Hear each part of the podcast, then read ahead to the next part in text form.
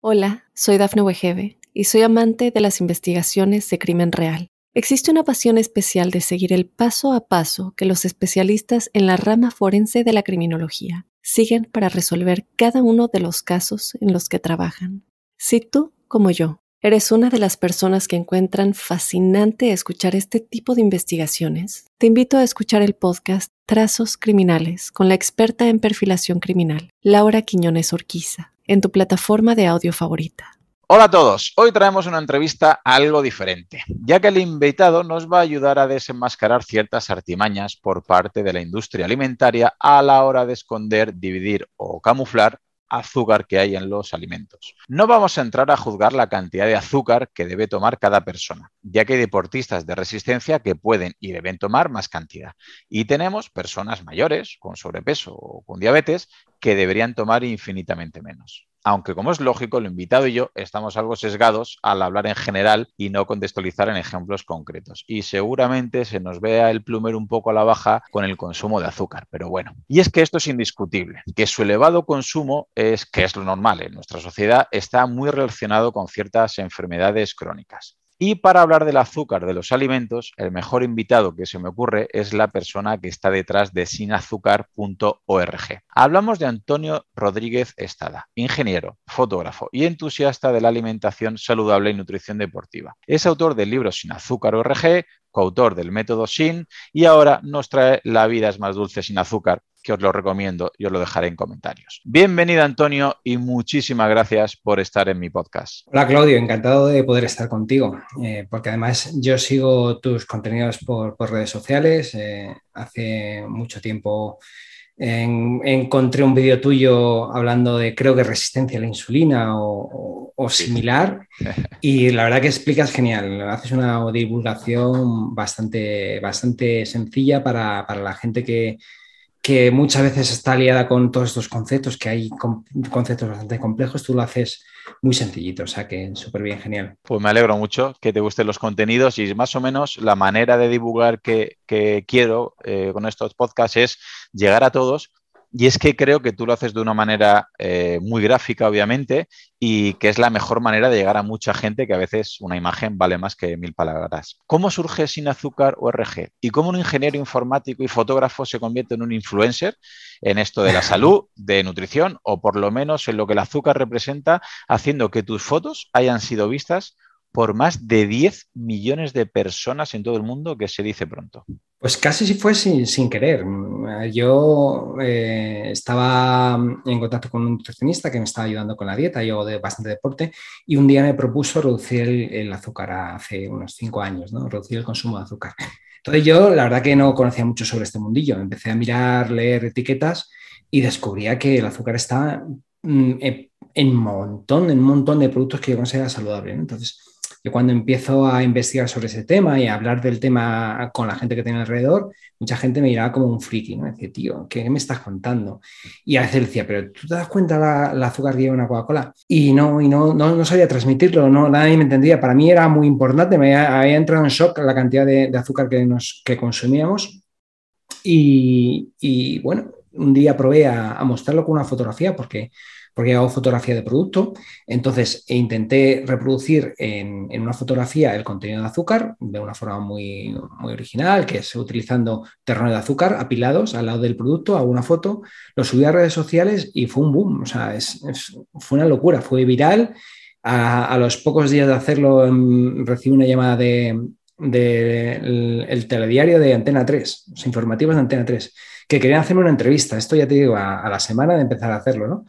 Se presentaron en mi casa y a, las dos o tres horas estaban en, una entrevista en el, informativo de Antena 3, ¿no? Fue una locura. Y bueno, de ahí hasta, hasta ahora, ¿no? Ha sido um, algo muy viral que por alguna razón ha, gustado y, yo me alegro mucho, ¿no? De que haya sido así. desde luego. La verdad es que estás llegando mucha gente y por lo que he mirado de tu trayectoria, He visto que hay gente que, bueno, como ya divulgas y llegas a tanta gente, pues tienes haters como tiene todo el mundo. Pero mm, a veces me da rabia porque yo no veo que estés criticando en ningún momento el consumo de ciertos alimentos ni, productos. Es decir, para que nos situamos antes de, adentrarnos en esta entrevista, ¿Tú criticas el consumo de azúcar o solamente informas? ¿Eres de los que opina que una bebida cero azúcar es buena o es mejor que beber agua o simplemente te limitas a comunicar el azúcar que hay detrás de los alimentos? Pues mira, la inmensa mayoría de, mis, publicaciones es, son eh, muy asépticas, informa del contenido de azúcar, ¿no? Por ejemplo, digo, el contenido de una lata de Coca-Cola son eh, X gramos equivalente a tantos terrones, ¿no? Y ya está. Entonces el cerebro hace el resto. Es decir, el, que ve la imagen ya puede imaginar que esa fotografía es una crítica al producto, ¿no?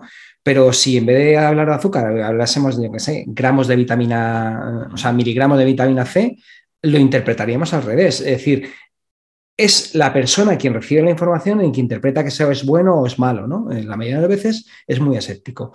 Yo, por un lado, muestro el contenido de azúcar y por otro lado, muestro las recomendaciones de los organismos de salud, ¿no? Digo, la Organización Mundial de la Salud dice que hay que consumir menos de 25 gramos diarios. Tampoco hay, me mojo, ¿no? Es decir, yo lo único que hago es divulgar lo que hay y lo que se recomienda, ¿no? Entonces, Partiendo de esa base, eh, luego intento desenmascarar a la industria. Realmente lo que más eh, critico es los trucos que utiliza la industria para meternos con calzador azúcar. ¿no? Y es ahí donde soy más activo. Es decir, yo digo, mira, nos están utilizando eh, esta artimaña para enmascararnos el azúcar. Eh, y ahí es donde critico más, no tanto a que la gente consuma o deje de consumir, que cada persona eh, tiene que tomar sus decisiones, pero sobre todo que sean informadas, que sean libres, ¿no? que sepa lo que tiene y si considera que debe tomar azúcar, adelante. ¿no? Yo, por ejemplo, yo tomo azúcar, ¿no? Tomo azúcar, pero no dentro del día a día, sino de forma excepcional, ¿no? Por ejemplo, cuando salgo a cenar, pues luego me tomo un postre, ¿no? Como la mayoría de la gente, ¿no? Eh, no huyo del azúcar, pero lo que no tengo es eh, en la despensa una caja de galletas, un bote de nocilla, un colacao, porque no lo necesito en mi día a día, ¿no? Y pasa lo mismo con los edulcorantes, ¿no? Si de vez en cuando mm, me tomo de un refresco, pues obviamente intento que sea sin azúcar, ¿no? Me, tomo una, una Coca-Cola cero. Pero eso no significa que considere que hay que tomarse o que sea bueno tomarse refrescos cero a todas las horas, sino que lo tienes que tomar pues con cierta moderación. Perfecto.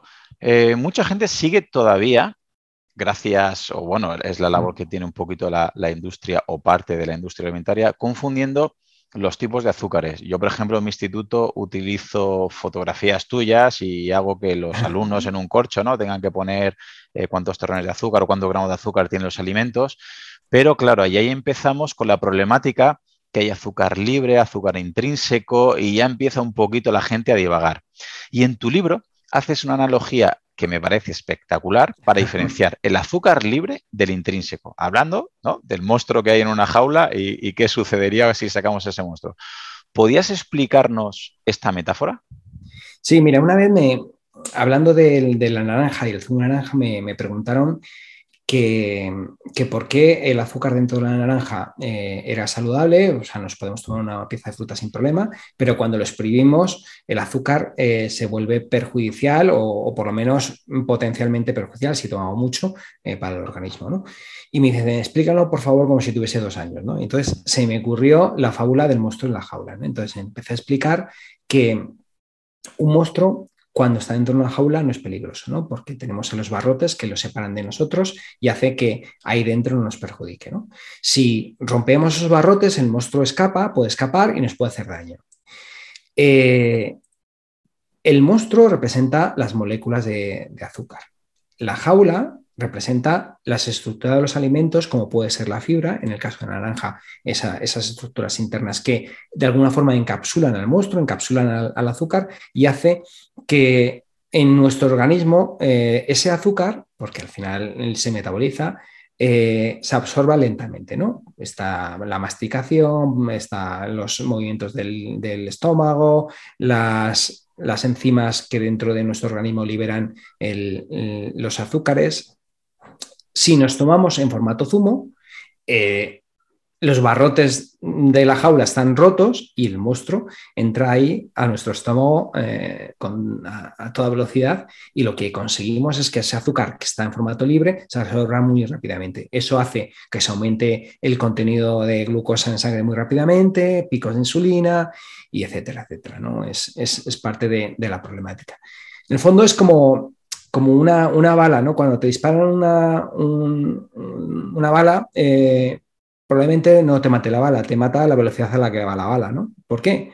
Porque si tú tienes una bala parada en la mano, es, inofensiva, ¿no? Pues igual, eh, posiblemente el problema no sea solo el azúcar, sino la velocidad de absorción, ¿no? Y en cuanto está en formato líquido, se absorbe mucho más rápido.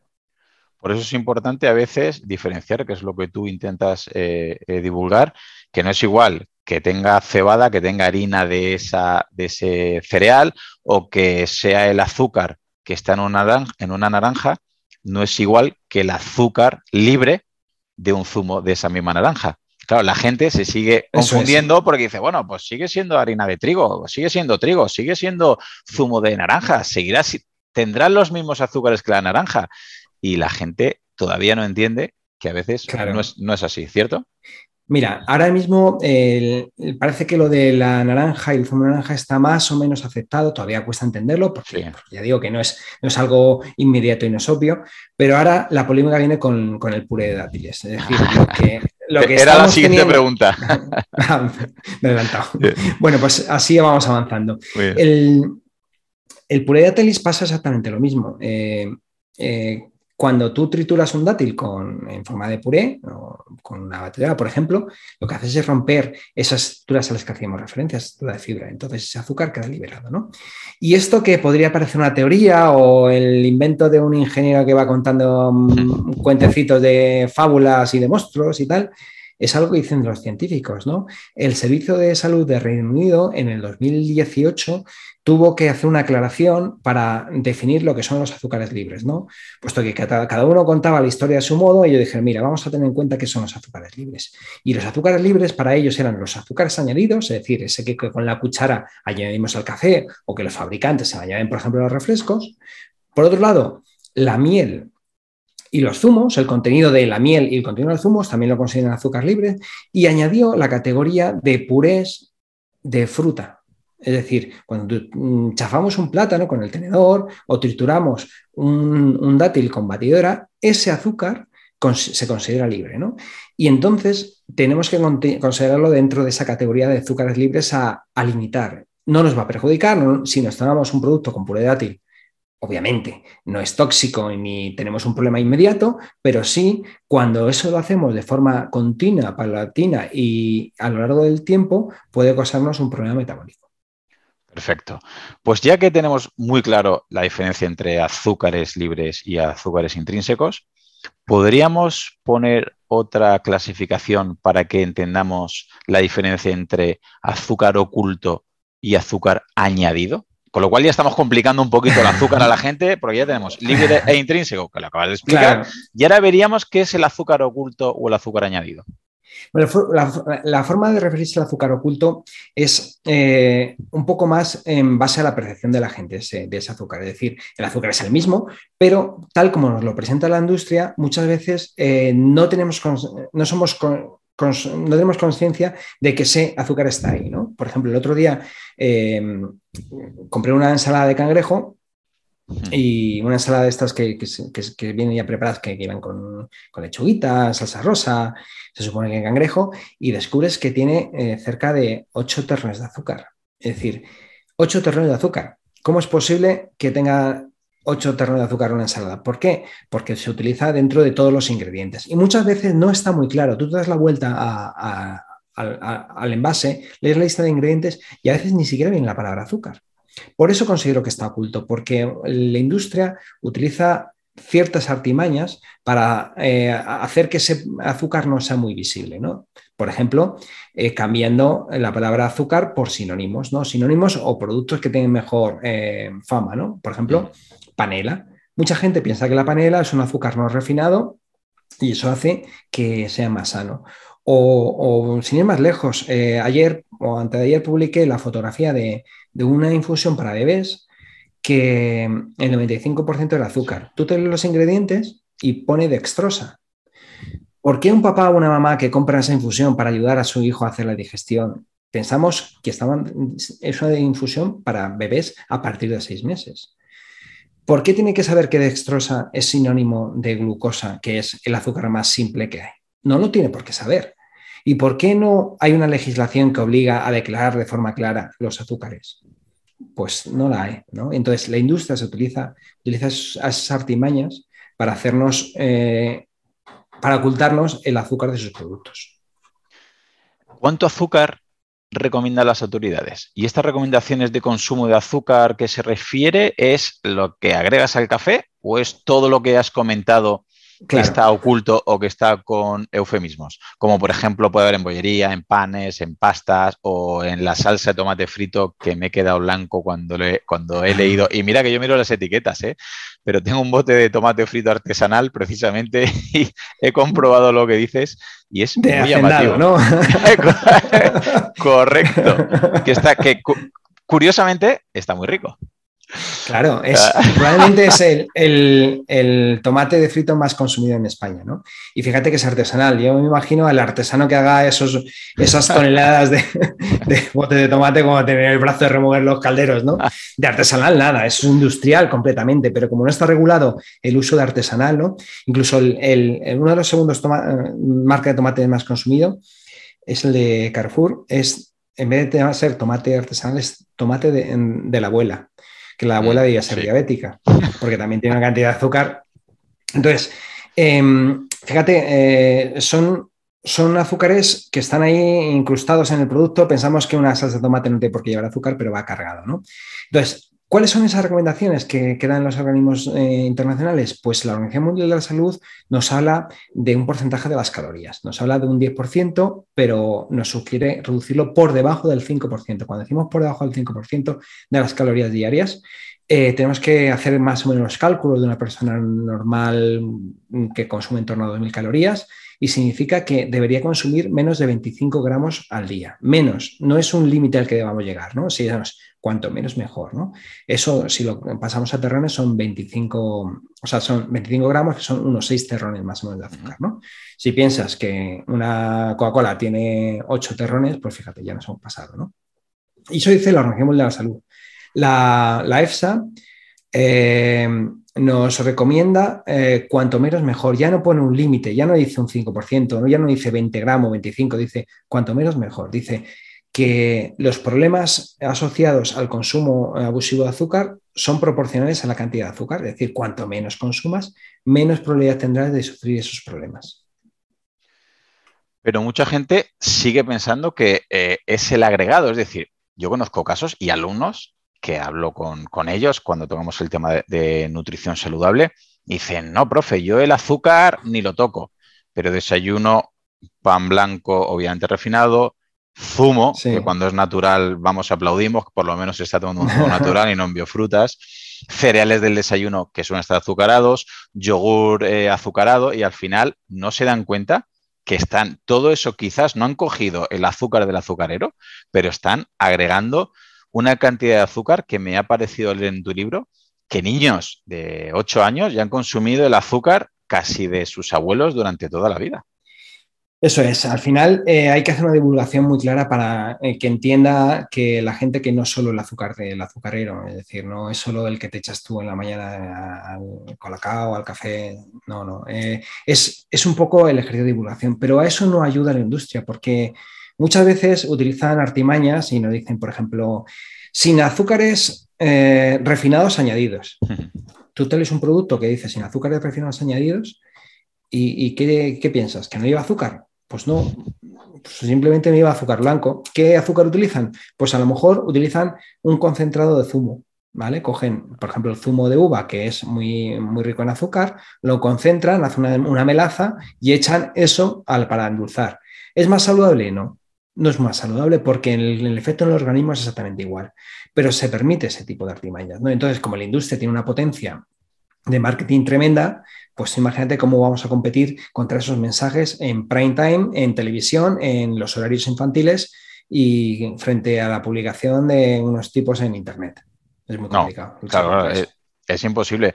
Pero aún así, eh, yo supongo que a ti te pasará, porque vamos, me pasa a mí y eso a muy pequeña escala respecto a lo que tú haces, pero yo veo que poco a poco puedo ir intentando explicar eh, qué sucede con las grasas de mala calidad y qué puede suceder con el exceso de azúcar, pero claro, si eso lo sé yo, obviamente lo sabe la industria mucho antes que yo y aparece el neuromarketing para engañarnos sutilmente, por ponerle unas comillas a esto. ¿Qué es este neuromarketing? Pues mira, cuando nosotros hacemos la compra, hay estudios que dicen que tardamos una media de 2,5 segundos en elegir el producto, ¿vale? Es decir, cuando nos acercamos a, una estantería y vamos a elegir, por ejemplo, unos cereales, tardamos una media de 2,5 segundos. Y muchas veces eh, esa decisión no es una decisión que nosotros sea mm, pensada, es decir, voy a elegir estos porque creo que son los que me convienen. No, en esos 2,5 segundos nuestro cerebro entra la parte instintiva a, elegir el producto y una vez que lo tenemos en la mano, entra ya el, pensamiento racional en el que nos ayuda a justificar esa decisión, pero la decisión ya está tomada. ¿Y, cómo toma la decisión el cerebro? Pues muchas veces lo hace con, en base a, a estímulos que están fuera de nuestro control. Por ejemplo, si un producto mm, lleva el, en el envase el, color verde, es más probable que se elija, ¿no? ¿Por qué? Porque se asocia a la naturaleza. Igual que si lleva dibujado, em, por ejemplo, una hoja. Entonces, si te fijas, muchos de los productos que pretenden dar esa imagen de saludable te ponen las hojitas verdes, ¿no? Em, también se utilizan otra serie de artimañas, ¿no? como por ejemplo utilizar dibujitos en, los envases. ¿no? El hecho de en, los, cereales tener un dibujo de un animal sonriendo. Eso hace que sea una imagen más amable y que elijamos el producto. Y todo en base al neuromarketing. ¿Qué es el neuromarketing? Pues el neuromarketing es, la ciencia del marketing que, que consiste en, estudiar a, los sujetos, a los consumidores, mientras hacen el proceso de comprar. Se les llena de sensores eh, se, les ve qué pasa por su cerebro en el momento del, proceso de compra y se analiza cuáles son esos estímulos que ayudan a que la compra eh, se favorezca en elegir uno u otros productos. Entonces, los fabricantes ya saben cuáles son esos estímulos y, es, y es como lo emplean. Es una forma muy sutil de manipularlos. Pone respecto a este neuromarketing un ejemplo muy bueno en tu libro que me gustó, me, eh, hizo mucha gracia. Hablabas de tu amiga o tu sobrina o tu prima Carmen, ¿no? Una, tal Carmen, que hablabas de los principales problemas que se podría encontrar en el supermercado a la hora de comprar, que hace que se compliquen eh, las elecciones de productos saludables gracias o por culpa de, según lo veamos, este neuromarketing.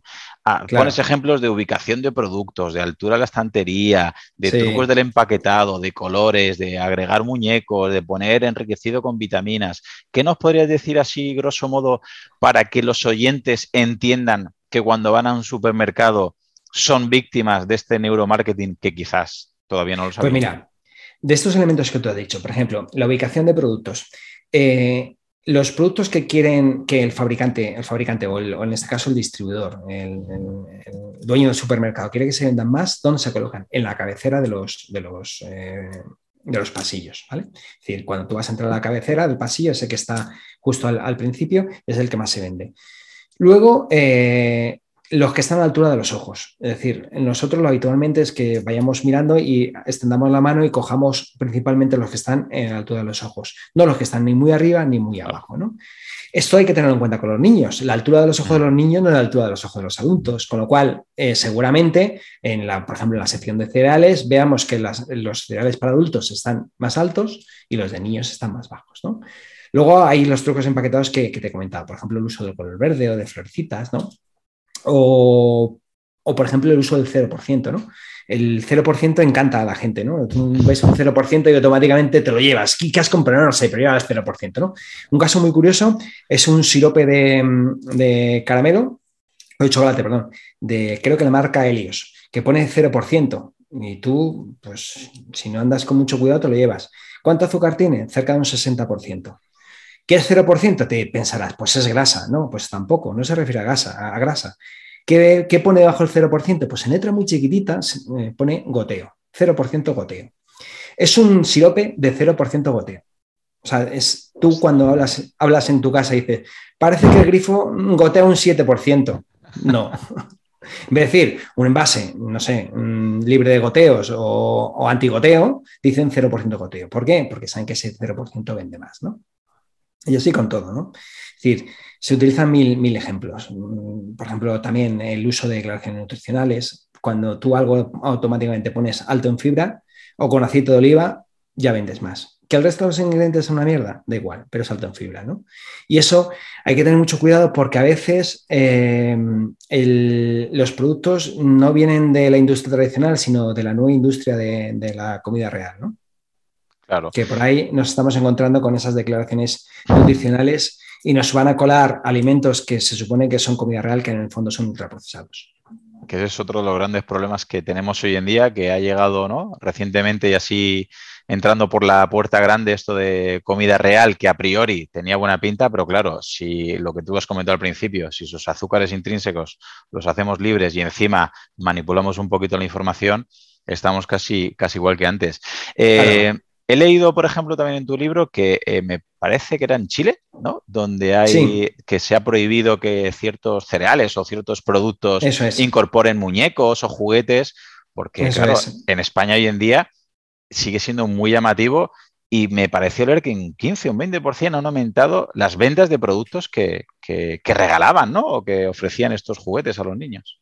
Claro, en, Chile se ha puesto una, normativa muy, muy, potente porque es uno de los países con mayor obesidad. Entonces, para, cortarla, han decidido poner este tipo de cosas. Los famosos hexágonos, por ejemplo, que son unas etiquetas que se ponen en el frontal del producto que dice que si, tiene más de X por ciento de, azúcar, pone alto en azúcar. ¿no? Aquí se quiere poner el Nutri-Score, que lo único que pone es el letrito de colores, que no es tan efectivo, bueno, tiene de efectos, pero esto daría para otra entrevista. No lo vamos a hacer ahí. pero otra, otra de las cosas que han hecho en Chile es, quitar los muñecos en, los productos infantiles, ¿no? Ya cuando te vas a comprar unos cereales ya no tienen el, gallo sonriendo, ni el pollito cantando, ni un, perrito feliz, ¿no? Y simplemente eh, te ponen la foto de, los, cereales. Y eso hace que, se estén vendiendo menos, o por lo menos no se venden en función de, este tipo de, de reclamos, ¿no? Para los niños, por ejemplo.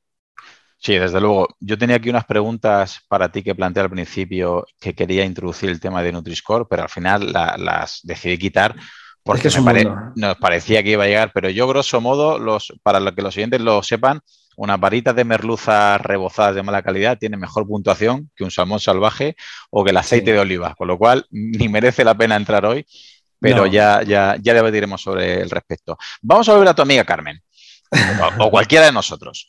Entramos en un supermercado, Antonio, miramos el etiquetado o la información nutricional y cómo podemos valorar si nos están colando azúcar en el producto y si este es intrínseco, es libre, es añadido o es oculto. Darnos un mini curso. Bueno, pues lo, principal es mirar los ingredientes, ¿vale? Eh, los tenemos que los ingredientes tenemos que ser capaz de detectar el azúcar. Cuando pone azúcar tal cual, pues sencillo, ¿no? Sin embargo, no siempre es tan fácil, ¿no? Por ejemplo, lo, que habla de, utilizar la palabra dextrosa como sinónimo, pero otras veces se utilizan nombres más como más glamurosos, como azúcar de caña, azúcar de coco, azúcar invertido, azúcar moreno, o directamente concentrado de fruta, ¿no? Dices, ostras, iba concentrado de fruta, qué bueno, no, no. Es simplemente una melaza que han sacado a base de, de evaporar el agua de unos zumos de uva y similar, ¿no? O bien utiliza mm, directamente fructosa, ¿no? Mucha gente piensa que la fructosa es el azúcar de la fruta y eso lo convierte en saludable. Es decir, cuando el azúcar está dentro de la fruta, está estupendo, pero si nosotros lo extraemos, lo refinamos y lo añadimos como polvo blanco a un alimento, pues se acabó, ¿no? O, se añaden jarabes, jarabes de glucosa, jarabe de malta, de maíz y mil ingredientes más, ¿no? Que podíamos seguir, en el libro están todos detallados. Entonces, una vez que somos conscientes de que tiene azúcar, pues tenemos que ir a información nutricional. Pero ojo, a veces nos pueden colar el azúcar sin ni siquiera poner en la lista de ingredientes. Por ejemplo, las bebidas vegetales, una bebida de avena. Te lees ingredientes, agua y avena, y dices, estoy salvado, no tiene azúcar, ¿verdad? Pues no. Hay un, proceso industrial que se denomina hidrolización, que consiste en dividir las moléculas de, de las, el hidrato de carbono complejos, el almidón, se someten a hidrolización, que es mediante una serie de enzimas o bien por altas temperaturas, se consigue romper ese almidón en trocitos más pequeños eh, que se convierten en azúcares simples, de tal forma que se consigue azúcar donde no lo hay. ¿no? Ese proceso se llama hidrolización y lo utiliza la industria, por ejemplo, en las bebidas de avena. Pero no solo en la bebida de avena, sino, por ejemplo, también en los alimentos infantiles. Estas papillas que se dan a los, a los niños que ponen con cereales hidrolizados, Mm. Bueno, eso significa que es azúcar añadido. No es añadido con la cuchara que le echas azúcar, pero sí que es rompiendo eh, moléculas de almidón y generando azúcar. ¿no? Entonces, como ves, no es tan sencillo. ¿no? Y luego una vez que sepamos o intuyamos que tiene azúcar, ¿dónde lo miramos? En, la información nutricional. Siempre está el apartado en hidrato de carbono de los cuales azúcares y ahí está el contenido de azúcar del producto. De nuevo, no es sencillo. ¿Por qué? Porque muchas veces eh, manipulan esa información para no contarnos las cosas como son. Por ejemplo, en el colacao, en el Nesquik, como es un producto que se mm, supone que se toma eh, preparado con leche, la normativa de etiquetado les permite indicar no el contenido de azúcar del, producto, del colacao en Nesquik, sino del vaso de colacao ya preparado en Nesquik. ¿Cómo se prepara ese, vaso de colacao? Como le da la gana al fabricante. Ellos dicen que se utilizan 6 gramos y medio de colacao por cada 100 gramos y en base a eso calculan la información nutricional. Con lo cual tú lees la etiqueta y dices, hostia, esto no tiene azúcar. Casi, no sé, tendrá a lo mejor, no sé, 6 gramos de azúcar por, por 100 mililitros. Eso es relativamente poco. Sin embargo, si te vieses los datos netos, verías que es un 70% de azúcar. O sea, que como ves... pero, eso lo comparan, por ejemplo, con lo que quieren, ¿no? Por eso con el Nutri-Score puede aparecer el colacao, el Nesquik mejor, porque si comparo 6 gramos de un producto preparado con leche respecto a 100 gramos o a 100 mililitros de otro producto, están comparando peras con manzanas, ¿no? La legislación dice que tiene que comprar 100 mililitros de producto preparado. Ahora, el producto preparado con la fórmula que el fabricante decide. Si el fabricante decide que cada 100 mililitros tienes que utilizar, y es el caso real, de Nesquik, 6 gramos y medio, 6 gramos y medio, ¿eh? no, no, ni 6 ni 7, 6 gramos y medio por cada 100 mililitros. entonces, significa que en un vaso de, leche tendrías que echar 13 gramos. Mira, 13 gramos no se echa un día un niño ni de coña, o sea, es que no, no es una cantidad razonable, ¿no? te lo deja la leche blanca, ¿no? pues a lo mejor un niño se echaría dos o tres, cuatro veces esa cantidad. ¿Y de qué es la culpa del niño? Pues no, posiblemente sea del fabricante que ha utilizado los 6 gramos y medio porque les interesa para que salga, por ejemplo, en este caso, el Nutri-Score B. Claro, tengo una letra más cercana a la A que se supone que es un color más verde y que a priori es más recomendable. Y para los padres, fenomenal. Mi hijo desayuna, se lo toma bien, estoy viendo que tiene una letra A o B y pone enriquecido vitaminas, minerales y encima me regalan un muñeco o una baticao, no hay problema.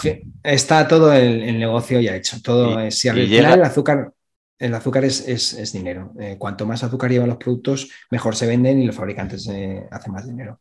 Y que lo pueden enmascarar también, corrígeme, si para no poner solamente una cantidad de azúcar, de glucosa, de destrosa, lo dividen en varios azúcares para que así haya menos cantidad de cada uno de ellos y en los ingredientes salgan más al final del listado. Claro, em, hay, gente que no lo sabe, que, los ingredientes están ordenados por cantidad, eh, eh, de tal forma que los ingredientes que en primera está, aparecen en, primera posición eh, porcentualmente o tienen más cantidad que el resto. Eso el fabricante lo sabe y a veces lo que hace para que el azúcar pase a las últimas posiciones en vez de las primeras, utilizan varios tipos de azúcares. Por ejemplo, utilizan, por un lado, jarabe de glucosa como un ingrediente, azúcar por otro lado y a lo mejor eh, dextrosa, que es glucosa, por el otro. Técnicamente es un ingrediente diferente, son tres azúcares diferentes, con lo cual el porcentaje de cada uno de ellos es menor que si hubiesen utilizado solo uno de los azúcares. ¿no? Y eso hace que estén en, posiciones más eh, al final de la lista de ingredientes. Y eso, pues si nosotros no sabemos o vamos con prisa o empezamos a leer por delante y empezamos eh, ingredientes, agua, harina de trigo, no sé qué, no sé cuántos, y en décimo lugar está azúcar, pensamos que no es mucho, ¿no? Pero efectivamente no, no tiene nada que ver. Vale, pues ha quedado muy claro que lo primero que tendríamos que hacer sería mirar la, la, lista de los ingredientes y hacer una buena lectura.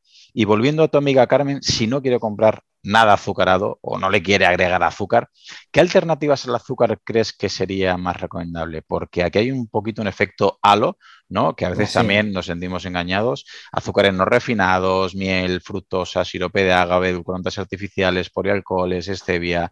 ¿Qué nos podrías decir al respecto? Mira, esta pregunta me, la hacen a menudo y siempre respondo con otra pregunta. Eh, cuando me, dicen, que ya digo que todos los días me la, hacen dos o tres veces, ¿no? Es, eh, ¿qué quieres endulzar? Cuando me preguntan, oye, ¿qué, puedo utilizar para endulzar? Y digo, ¿qué quieres endulzar? Claro, se sorprenden.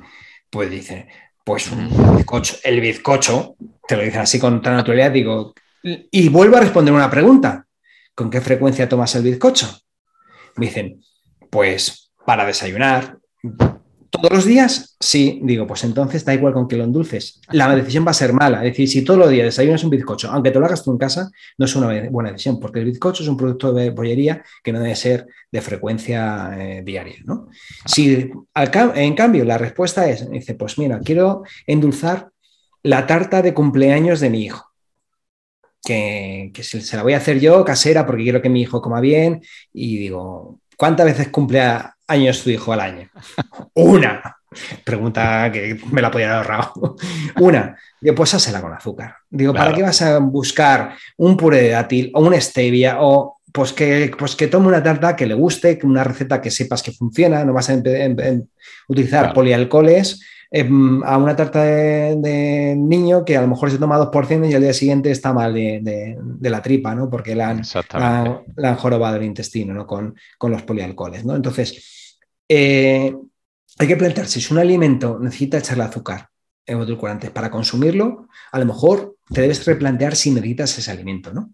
Es decir, si, lo utilizas si necesitas echarle azúcar a unas magdalenas, es, necesitas esas magdalenas, hay, que, hay que meterse muy bien eh, si, es para consumo diario, cualquier cosa mala, y si es para consumo excepcional, cualquier cosa, cualquier cosa buena, ¿no? Entonces aquí la gente se me queda en shock y, me dice, joder, pues casi ni más contestado. Yo lo que quería que me dijese es una marca de edulcorante o un... Pero es eso, es lo que hay. Estoy, vamos, de acuerdo completamente contigo. De hecho, alguna vez que me puedo tomar en algún viaje a algún sitio una Coca-Cola, algún amigo, familiar, eh, un alumno, pero profe, tú con una Coca-Cola, digo, mira, no me tomo una hace creo que ocho meses. Me ha apetecido y me la tomo. Pero te la tomas normal, digo, si es que me tomo una cada muchísimo tiempo, cada muchos meses, porque me tome hoy esta con Lai, con Stevia, digo, no va, no va a cambiar nada. El problema es. lo que tú bien dices, el que la toma a diario y piensa que por tomársela 0-0 o sin es mucho más sano y a cambio, pues ese efecto hace que sigan consumiendo a diario y al final, si no es un problema del azúcar para el diabético, es de la fructosa para el hígado o si no los sí. polialcoholes para la microbiota y demás. Vamos a enlazar todo esto con el supermercado, ya que no nos puedes acompañar, por desgracia, al supermercado a todos. Vamos a hacer un viaje. Me encantaría ir con todos y cada uno de vosotros ahí. Sería, podríamos hacer un día una, quedada, ¿no? Alguna vez lo he pensado. Coger eh, una quedada de, seguidores de Sin Azúcar, ir todos juntos a un supermercado, no sé, en Carrefour, al campo, uno de estos grandes, e ir haciendo una charla, ¿eh? Estaría bien, ¿no? Pues sería, vamos, yo me apunto contigo, lo vamos grabando y lo vamos emitiendo. Yo, yo creo que nos echarían del súper. en pocos minutos. Seguro. ¿Qué podrías decir? Imaginamos que estamos en un supermercado eh, ¿qué nos podrías recomendar a la hora de escoger productos básicos que pones en, tu libro? Así grosso modo. Yogures, leche, bebida vegetal. Vale, pues mira, si quieres vamos repasando la guía de compras que tenemos en el libro, ¿vale? Perfecto. dedico un capítulo a hacer este, esta visita virtual a un supermercado y voy tratando de los, productos más habituales. Perfecto. Ahí doy, los trucos de, mm, para poder elegir de forma sencilla, ¿no? Muy bien. Por ejemplo, yogures, que es, eh, que es lo, que se consume habitualmente en, muchas de las casas, ¿no? Eh, pues ahí la decisión es, fácil, ¿no? Los yogures naturales. Con, para eso tenemos que dar la vuelta al yogur y ver que no tiene azúcar en, los ingredientes, pero idealmente que tampoco sean mm, de frutas con aromas y demás, sino que tenga leche, fermentos y poco más, que puede llevar leche en polvo ¿no? o, similar, pero que no haya edulcorantes tampoco. ¿no? Entonces, un yogur natural o un griego que con, toda su grasa, que, no tenemos que tener miedo a, la, grasa del yogur, ¿vale? Eh, entonces, que tenga menos de un, 5% de, de, azúcares intrínsecos, que es la lactosa, es decir, si tiene 4,7, que es lo habitual, sin problema, ¿vale? Perfecto. Batidos. Eh, bueno, pues los batidos mejor evitarlos, no hay batido bueno. Mm, si quieres hacer un batido, hazlo en casa, cógete la leche, cógete una pieza de fruta y lo bates. ¿Que esa fruta batida libera azúcar? Pues sí, pero que seguramente eh, no será como tomarte un batido de cacao mm, industrial, ¿vale? Perfecto. Eh, cuando vas a comprar leche, pues sin problema, no hay ningún problema. Todas las leches por legislación no pueden llevar azúcares añadidos. Hay que hablar de la lactosa. Mucha gente toma leche sin lactosa porque piensa que la lactosa es la leche, es el azúcar de la leche, y es verdad, la lactosa es el azúcar de la leche, pero cuando la compras sin lactosa, no cogen en la fábrica y le quitan eh, la lactosa, sino lo que hacen es añadir una enzima, la lactasa, que lo que hace es romper esa molécula de lactosa en dos azúcares simples. Esos, esas azúcares simples eh, al final se quedan dentro de la leche que tú te tomas. Al final te vas a tomar la misma cantidad de, azúcar, la tomes con lactosa o sin lactosa. Eso sí, si tú tienes intolerancia a la lactosa, no hay problema en, tomar leche sin lactosa. Si, si, no te sienta mal la lactosa, es tontería que te gastes el dinero en una leche sin lactosa. ¿vale?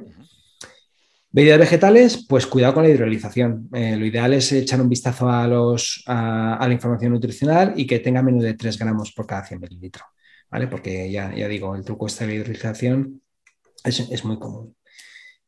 ¿Qué más? Pan, el mejor es el de panadería. Eh, evitemos los panes industriales, los panes de moldes, porque suelen utilizar, suelen añadir azúcar para mejorar la fermentación. Hace que la miga sea un poquito más, más esponjosa, que sea conservante, que la fermentación sea más rápida y a le ahorra tiempo. Así que lo mejor es un pan de calidad, eh, de panadería, si es posible integral y si ya es de masa madre, pues chapó, ¿vale? Es lo mejor. ¿Qué más? Eh, bueno, ya hemos revisado el tomate frito, que hay verdaderos mm, tomates que van que parecen mermelada de tomate, así que mucho cuidado. Eh, lo ideal es alguno tiene más azúcar que, que algunos refrescos. es llamativo, ¿eh? Que algunos refrescos. claro, al final, al final eh, el sabor dulce nos encanta a todos y un, tomate eh, casero, pues oye, también lleva azúcar, ¿no? Mucha gente se, le echa menos. Hoy, por cierto, he hecho pisto con receta de mi madre, la he llamado y, para que me lo repitiese, porque aunque lo he hecho mil veces, mil veces que lo hago, la vuelvo a llamar, porque entre otras cosas le gustaría contarme las recetas, ¿no? Y me dice, bueno, y ya sabes que le tienes que echar azúcar, aunque tú, digo, sí, mamá, yo le voy a echar un poco de azúcar. Y, efectivamente le he echado, ¿no? Entonces, cuando lo ha probado mi mujer, dice, ¿le has echado poco azúcar? Digo, pues un sobre, sobre, para, sobre azúcar para un perolo de, de, pisto bastante grande. Así que, pues eso, yo lo he probado y a mí me sabía bien. La gente que no está acostumbrada a esos sabores, la, gente que está acostumbrada a los sabores hiperdulces, te puede saber eh, eh, ácido un, tomate, ¿no? Entonces, aquí lo importante es reeducar el paladar, ¿no? Es decir, si tú estás eh, abusando de, sabores dulces a todas horas, pues seguramente eh, los sabores poco dulces te resulten ácidos, ¿no? Como el caso del tomate. Ya ves. Bueno, seguimos con Carmen y la lista de la compra, ¿vale? Perfecto. Eh, ¿Qué vamos? A ¿Cereales? Por ejemplo, sí, cereales desayuno. Pues lo ideal es los, los, que no tengan nada de azúcar, ¿no? como compuesto de avena o muesli, o eh, si queremos algunos procesados que sean un poquito más suaves para el paladar, los tipos cornflakes, ¿vale? Que hay de muchas marcas y sin azúcar añadido, ¿no? A ver, idealmente yo recomiendo los copos de avena, ¿no? Porque nutricionalmente son más interesantes, pero sí que es verdad que mucha gente dicen que saben a cartón, yo los tomo a diario y no, no me preocupa, ¿no? Pero bueno, eso ya es en base al paladar. Si a veces si te los preparas con leche calentita o lo dejas la noche de antes en remojo, pues se produce cierta liberación de, azúcares propios de pues esa hidrolización que hablábamos de forma industrial, se hace de forma eh, mm, doméstica y libera algo de azúcar que hace que sean más tolerables. Además, al estar bien hidratados, son más suavecitos al paladar, o sea que, sería lo ideal, unas gachas, unos porridge de, avena. Cacao. El cacao, pues ahí no hay duda, ¿no? Lo mejor es el cacao puro, 100%. Es decir, hay ahora mismo de todas las marcas, incluso eh, Mercadona tiene su, marca blanca de la chocolatera y es, muy buena opción. Eh, quien le guste el cacao, eso sí, es amargo, que es tener el Pero es, de nuevo. Es el cacao, es igual como el café. Es que el, café sin azúcar sabe raro. No, no, sabe a café. Eso es. Ese es el sabor. Entonces, bueno, pues, pues eso, utilizar el cacao eh, y adaptar el paladar, porque, a ver, si llevas toda la vida utilizando cacao, pues en el momento que tomes el cacao lo escupes y nos odias, ¿no? Diciendo, ¿y estos tipos, por qué coño me recomiendan cacao puro? A ver, que después del ejercicio de aclimatar el paladar, nos odiarás igual, pero si lo irás tomando, ¿no? Dirás, bueno, por lo menos estoy tomando sano, ¿no? Con lo, bien, con lo mucho que me gusta bien el cacao. Igual pasa con los chocolates, es decir, cuanto mayor el porcentaje de cacao, mejor. Idealmente un, 85% o superior, ¿no? Eso sería lo ideal, ¿no? Pero cuidado con las etiquetas, porque a veces nos dicen que es un mm. chocolate puro y mm. nosotros nos llevamos a casa pensando que puro significa que es sin azúcar, ¿no? Y no, y puro significa que es un chocolate sin leche. ¿vale? Es en tecnología de chocolates, igual que negro. Negro, mm, pues dicen que tiene un color oscuro, pero no significa que tenga poco azúcar, ¿no? Hay chocolates negro que la mitad es azúcar, o sea, con mucho, mucho cuidado, ¿no? ¿Qué más? Bollería, evitarla, eh, evitar completamente eh, la bollería. Los zumos, eh, pues igual, son azúcar libre, tomarlo de manera ocasional, no, como hábito diario de un zumito en el desayuno y si, si, lo puedes en casa, mejor, ¿no? Porque los industriales a veces tienen unas artimañas tremendas, ¿no? Por ley, por ejemplo, no se puede utilizar, no se pueden añadir azúcares a los zumos porque ya automáticamente se convierten en néctares, ¿no? Pero si tú lo etiquetas como zumo, no puedes añadir azúcar, pero tampoco puede decir que no lleva azúcar, ¿no? Para no confundir al, consumidor, la normativa de etiquetado no puede decir que es sin azúcar añadido en un zumo. ¿Qué pasa? Que esa alegación nutricional de sin azúcar añadido es muy golosa, ¿no? Y, que alguien pueda poner a un zumo sin azúcar añadido le daría ventas respecto a la competencia, puesto que no lo pueden utilizar. ¿Qué ha hecho una marca muy curiosa, muy, de una forma muy curiosa? ha echado una gota de agua, literal, una gota es una gota de agua en el zumo. En ese momento ya no es zumo, es una bebida refrescante base de zumo de frutas. ¿Vale? Legalmente no es un zumo porque el zumo no, puede llevar añadidos. Si añades una gota de agua, es una bebida refrescante a base de zumo. En ese momento no aplica la legislación de los zumos y puedes decir que es sin azúcar añadido. De tal forma que esa marca no puede decir que es un zumo, pero le llaman, creo que es all free. Eh, eh, y, es una gota, literal, una gota. Una gota, una gota. Si tú ves el envase, no, no pone una gota, pone 99,99% zumo.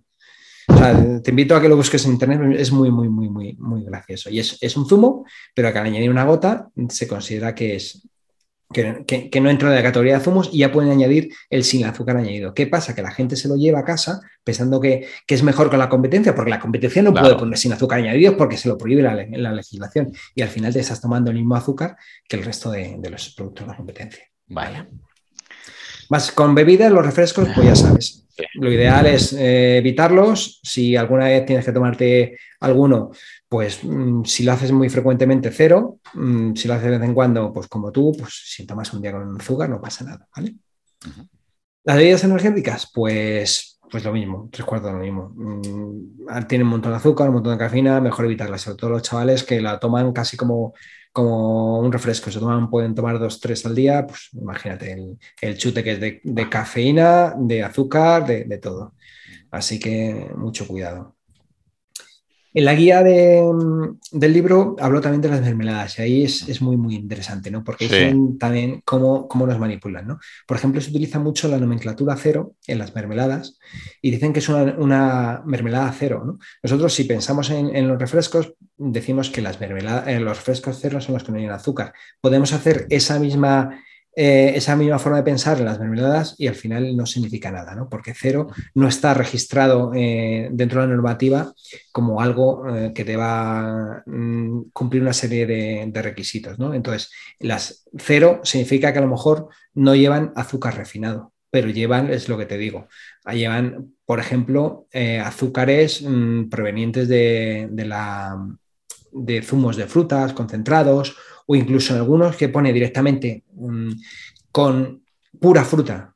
Es decir, se supone que todo es pura fruta. Tú tienes los ingredientes y es mm, fruta y fructosa. Asocian a fructosa como si fuese fruta, ¿no? dices, ¿cómo, es posible? ¿Cómo, cómo nos, puede meter esto y la que la normativa eh, cuele? Pues ya está. y ya por último, los alimentos salados, ¿no? Eh, pues en los alimentos salados hay que tener mucho cuidado porque a veces pensamos que, ahí no está el azúcar. No te he comentado antes el caso de la ensalada de cangrejo, pero hay otros alimentos que parecen más inofensivos aún, como por ejemplo el sushi, ¿no? El sushi es un alimento que tú puedes asociarlo como sano y saludable porque, entre otras cosas, ves los ingredientes. Ves el arroz, ves el pescado, el alga, y dices, ya está, no, no la cuelan, ¿no? Y sin embargo, se utiliza un aliño de vinagre y azúcar para mojar el arroz y hacerlo más apelmazable, ¿no? Entonces, hay que tener cuidado. Eso no significa que no tenemos que tener, comer sushi, sino que tenemos que abrir los ojos para que no todo lo que parezca que va sin azúcar eh, lo lleva, ¿no? Correcto, pues vaya pedazo de bolsa de la compra acabamos de hacer contigo. Ya tenemos bastante más claro a la hora de elegir, por lo menos la gente que lo sepa. No estamos criticando eh, el, azúcar que lleva los alimentos, sino que cada uno por lo menos sepa, ¿no? Y se pueda empoderar, que ahora está muy de moda esta palabra, se pueda empoderar de, eh, oye, yo necesito, yo hago crossfit dos veces al día, y mi nutricionista me ha dicho que tengo que llegar a unos gramos de carbohidratos si no llego, pues yo a lo mejor me tengo que tomar el yogur azucarado después de entrenar. Bueno, pues quizás sea tu caso, pero también queremos que sepa la gente que el que necesite tomar menos azúcar o el que quiera evitar por una condición metabólica de salud y demás, pues que sepa desenmascarar un poquito, por lo menos leer. Ya que te hemos, hemos abusado de tu confianza, te voy a hacer otra pregunta como padre. Eh, a la hora de reducir el consumo de azúcar en los desayunos y almuerzos, de, tanto de mis alumnos como de mis hijos en edad escolar, ¿nos podrías dar un par de ideas prácticas a la hora de hacerles eh, almuerzos o desayunos bajos en azúcares? Pues, em, a ver, evitando la bollería y los zumos ya tenemos mucho ganado, ¿no? Si se evita la bollería, los zumos y el colacao, tenemos mucho ganado. Entonces, eh, al final podemos recurrir a algo muy clásico, como unas tostadas, ¿no? Al final, si es una tostada de calidad, tenemos que tener en cuenta que es harina, que ya sabemos que la harina, sobre todo las refinadas, son evitables, ¿no? Pero si utilizamos un pan de calidad de cereales integrales, 100% eh, integral y de masa madre, lo podemos utilizar como soporte para alimentos mucho más saludables. ¿no? Por ejemplo, le podemos untar humus ¿no? o podemos poner encima eh, queso o crema de cacahuete, es decir, que además eh, las grasas, por ejemplo, la crema de cacahuete hace que baje el índice glucémico del pan y haga que los hidratos de carbono se absorban más lentamente y tengan menos impacto. ¿no? Podemos recurrir a las gachas de avena todo esto que un aprendizaje, pero claro, si a tu hijo le has dado cereales de toda la vida de azucarado, si le pones gacha de avena, te las tira en la cara, ¿no? O sea, tenemos que tener en cuenta que lo que hay que trabajar es el umbral del dulzor, ¿no? en los niños el umbral del dulzor suele estar muy alterado, ¿no?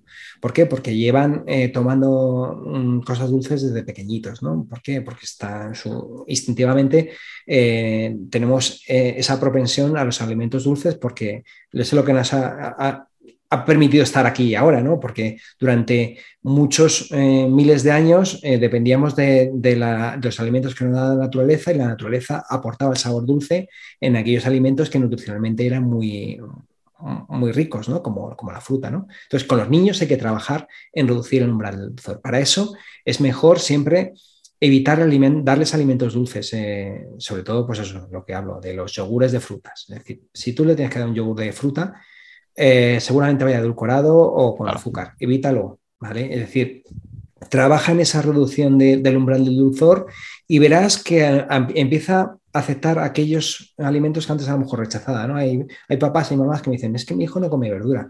¿Cómo coño va a comer verdura? Si es que está acostumbrado a desayunar unas galletas de chocolate con, con colacao. Ese, ese poder de, seducir al paladar que tiene el desayuno no lo va a encontrar en la verdura. Mm, su, cerebro y su paladar busca esa intensidad de sabores. Por eso querrá echarle ketchup a todo, ¿no? Porque le aporta ese extra a, donde no lo tiene un filete, pues es un poco insulso. Le echo ketchup, mira, ya tiene ahí ese toque dulzón que mi cerebro aprecia, ¿no? Entonces, hay que trabajar en, bajar el umbral de dulzor y evitar darle cosas muy dulces, ¿no? Ya digo, eh, incluso ahora se han puesto de moda algunas eh, pseudochucherías basadas a fruta desecada, ¿no? Mm. ¿Vale? De, tal forma que te lo venden como si al final es fruta, ¿no? Pero claro, fruta deshidratada que, que, es bastante dulce, ¿no? No deja de ser una golosina que al final hace que, que alteres el umbral del dulzor. O sea, todo eso mejor evitarlo. Y es, es, muy importante que entiendan los padres y las madres que ese umbral del dulzor es difícil a corto plazo mejorarlo, pero es muy entrenable y que a medio y largo plazo, si se empieza a entrenar, al final todos los paladares se acostumbran a todo tipo de sabor, pero lo, difícil sería empezar, ¿verdad? Claro, o sea, yo por ejemplo también tengo, también soy padre, tengo una, niña de un año y, evitamos darle, por ejemplo, siempre que damos yogur, le damos un yogur natural, ¿no? Ahora mismo le acabo de dar primero, ¿no? Un yogur griego. Em, podría ser tentador la primera vez que rechazó el yogur, porque lo ha rechazado, ¿vale? Eh, haberle dado un yogur eh, de frutas. ¿Por qué? Porque tiene un sabor un poquito más dulce. Y esa tentación que debemos resistirla, ¿no? Es decir, si, si no toman yogur natural a la primera, vamos a probarlo a la segunda. Y hay por ahí un estudio que dicen que los niños eh, el periodo de adaptación de un nuevo alimento de introducción son siete, tomas, ¿no? Es decir, hasta la séptima toma no lo va a apreciar. Es decir, le vas a tener, te va a rechazar siete veces un yogur natural hasta que lo tome, ¿no? Hay niños que en vez de siete son tres y hay otros que son nueve, ¿no? Entonces, intentemos trabajar eso, ¿no? Desde pequeñitos. Perfecto. Pues ya para terminar, Antonio, tu labor, vamos, es muy loable y haces un trabajazo por, la salud pública espectacular. Pero yo soy profe de educación física y me gustaría eh, ayudarte que todos aportemos nuestro granito de arena en tu trabajo de educación en pro de la, de la que simplemente es dar información a la, a la población. Y creo que un poquito como hablas en tu libro, ¿no? Es una lucha de David contra Goliat que ya has tenido varias denuncias. Gracias a Dios eh, sales de momento airoso y ojalá que sigas saliendo. Y hoy en día, con todos los seguidores que tienes y con el efecto Bárbara Streisand, yo creo que seguirás saliendo airoso. Eso espero, eso espero. Pero mm, yo voy a ir a la lucha, a la batalla por el otro lado. Es decir, como profe de educación física, ¿qué crees que podríamos hacer? ¿Qué rol podría desempeñar mi asignatura?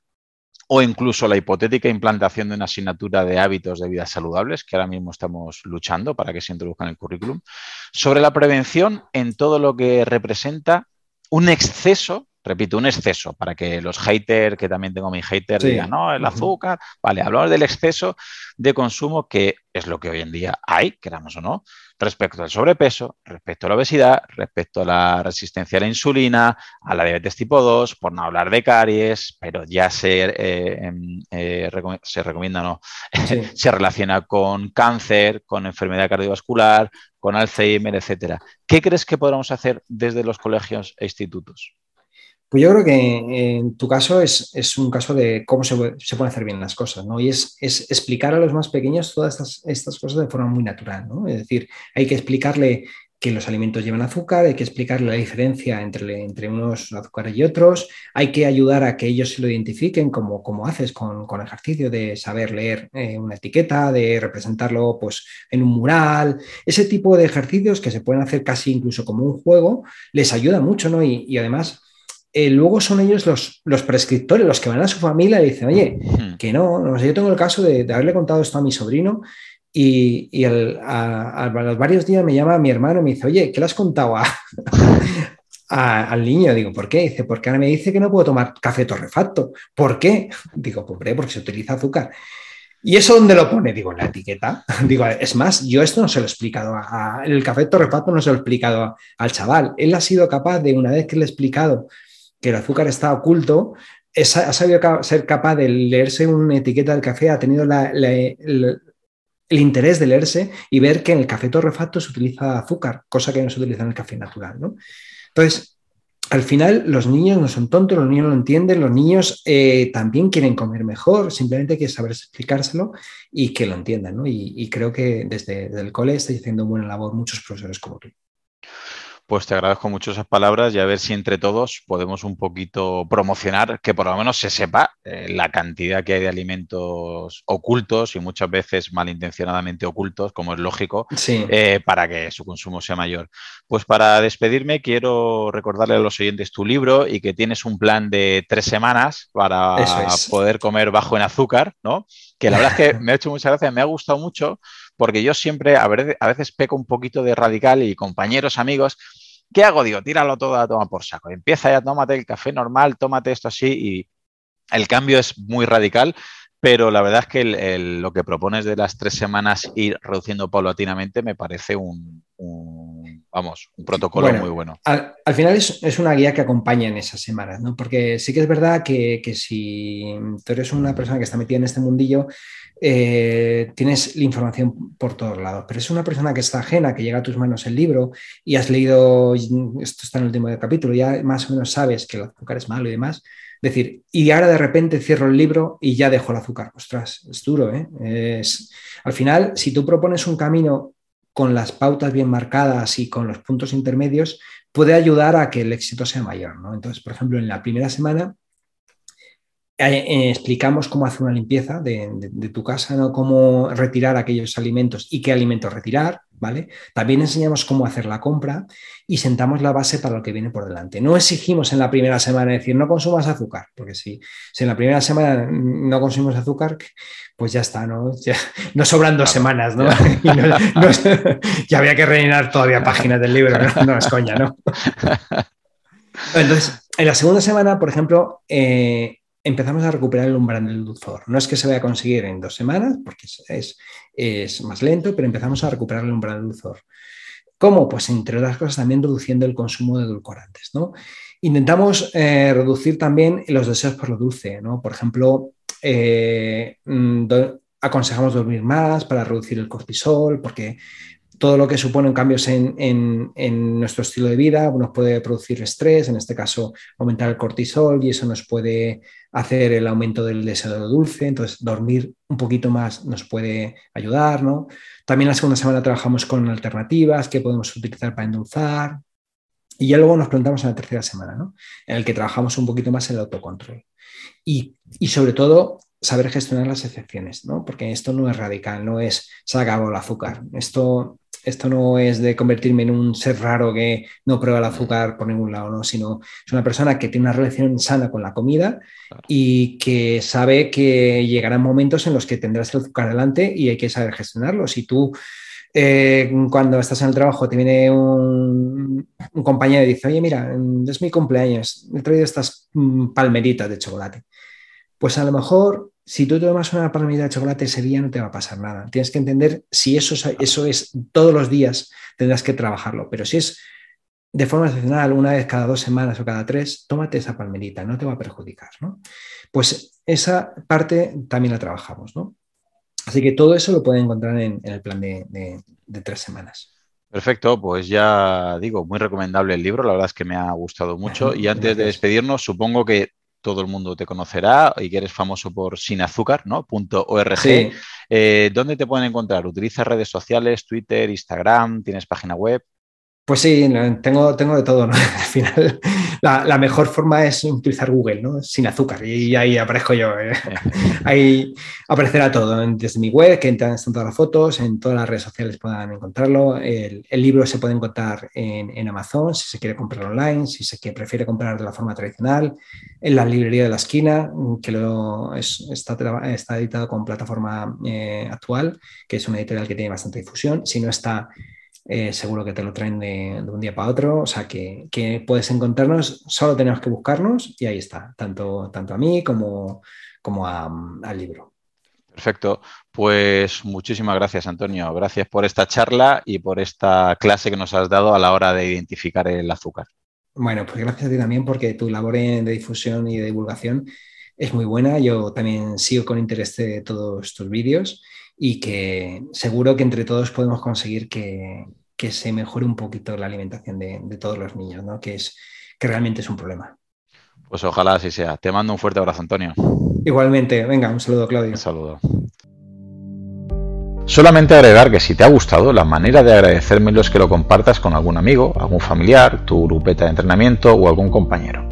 Si ves interesante el contenido y quieres escuchar los próximos episodios, suscríbete en tu reproductor de podcast habitual. También recordarte que me puedes encontrar en Instagram, Facebook y sobre todo YouTube, Twitter o en mi blog Profe Claudio Nieto, donde intento compartir información que creo interesante aclarar y divulgar. Y un último favor, déjame una reseña en la plataforma que utilices. Me ayudarás a darme a conocer y que pueda llegar el mensaje a mucha más gente. Así que con esto me despido, muchísimas gracias por escucharme y te espero en unos días por aquí con un nuevo episodio. Hasta pronto. Hola, soy Dafne Wegebe y soy amante de las investigaciones de crimen real. Existe una pasión especial de seguir el paso a paso que los especialistas en la rama forense de la criminología siguen para resolver cada uno de los casos en los que trabajan. Si tú, como yo, ¿Eres una de las personas que encuentran fascinante escuchar este tipo de investigaciones? Te invito a escuchar el podcast Trazos Criminales con la experta en perfilación criminal, Laura Quiñones Orquiza, en tu plataforma de audio favorita.